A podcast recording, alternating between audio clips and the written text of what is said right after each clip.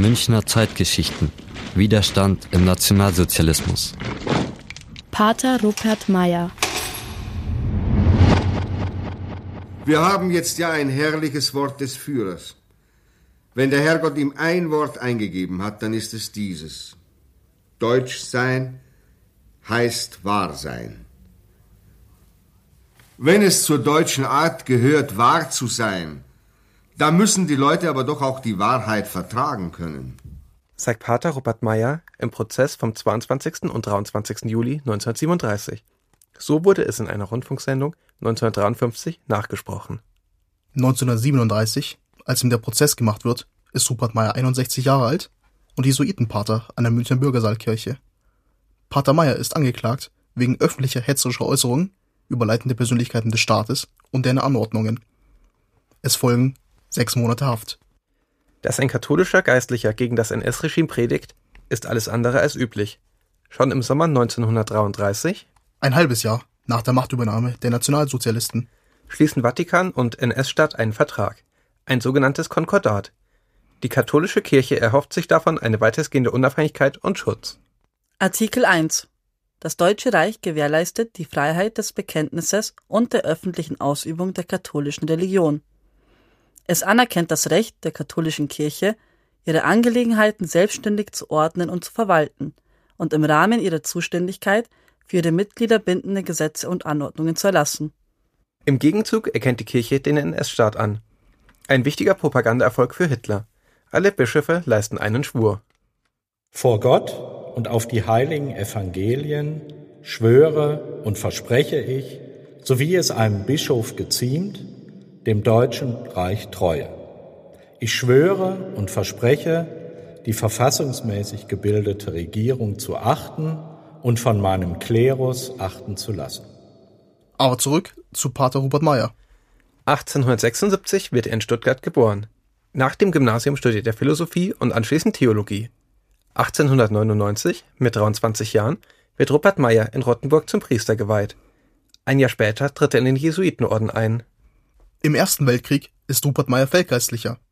1917 verliert er sein linkes Bein und wird für seine Seelsorgertätigkeit an der Front mit dem Eisernen Kreuz erster Klasse ausgezeichnet. Kardinal Faulhaber ernennt ihn im Jahr 1921 zum Präses der Marianischen Männerkongregation. Diese Aufgabe hat heute Pater Peter Linster. Er erzählt uns von seinem Vorgänger. Er hat Folgendes getan. Er war in den 20er Jahren, als Hitler so langsam hochkam, war er bei vielen Veranstaltungen dabei. Auch ob das Kommunisten waren, SPD oder auch jetzt Zentrumspartei oder auch die Nationalsozialistische Arbeiterpartei. Der Pater Meyer ist überall hingegangen. Die Mitbrüder hier im Haus sagten, muss das sein, Rupert, mit einem Holzbein, rauf und runter. Ich muss meinen Männern was sagen können. Und in den 20er Jahren hat er für sich erkannt, das, was da sich tut, so langsam aufbaut, das taugt nicht. Nach der Machtübernahme 1933 predigt Pater Rupert Meyer für die Rechte der Kirche und prangert die Politik der NSDAP an. Er hat sich wirklich da nicht Angst machen lassen. Er hat gesagt, ich weiß, was ich zu tun habe, ich werde den Menschen sagen, da geht's lang. Seine Predigten kommen beim NS-Regime nicht gut an. In seinen Gottesdiensten sitzen Spätzle, die jedes Wort mitschreiben. Er wird immer wieder verhaftet. Im April 1937 wird ein Redeverbot gegen ihn verhängt. Aber er predigt weiter, obwohl er sich dadurch strafbar macht. Und wenn er nichts mehr hatte, das heißt dann so schön, was Pater Meyer immer hatte, war stets ein gutes Wort. Er wird 1939 erneut inhaftiert, im KZ Sachsenhausen. Während seiner Haftzeit verschlechtert sich sein Gesundheitszustand erheblich. Die Nationalsozialisten bekommen Angst, er könne im KZ sterben.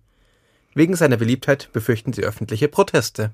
Und dann hat man in der Nebennachtaktion sich entschieden, der Mann kann nicht hier bleiben. In Absprache mit dem Pater Provinzial Recht damals, mit dem Kardinal Faulhaber und mit Berlin, man bringt ihn nach Ettal, ins Kloster Ettal zu den Benediktinern. Und die Auflage war die, er darf nicht nach außen in Erscheinung treten. Und daran hat er sich gehalten. Und das war für ihn mit das Schlimmste. Ein Mann, der hier tagsüber 60 bis 70 Leute zum Gespräch hatte. Nach dem Ende des Zweiten Weltkriegs kommt Pater Meyer zurück nach München. Bei seinen Predigten versucht er den Zusammenhalt in der Bevölkerung zu stärken. Pater Meyer stirbt während des Gottesdienstes am 1. November 1945 an Allerheiligen an einem Schlaganfall. Er ist erschöpft und lehnt während seiner Predigt am Altar. Seine letzten Worte sind Der Herr, der Herr. Dann verstummt er. Er ist nie gefallen, nicht mal im Tod, sagen die Menschen. 42 Jahre später, am 3. Mai 1987, wird Pater Rupert Meyer im Münchner Olympiastadion durch Papst Johannes Paul II. selig gesprochen. Viele erinnern sich nach seinem Tod an Rupert Meyer als den Münchner Stadtheiligen, gerade weil er nicht immer einfach war. Er war äh, echt, er war auch für uns, ich sage für die Patres hier, er war schon eine Herausforderung. Ich sage mal so, Selige und Heilige, das sind Menschen mit Kanten. Die sind nicht fein gedrechselt, wunderbar anzusehen. Nein, das sind Menschen mit Format, die wissen, was sie wollen.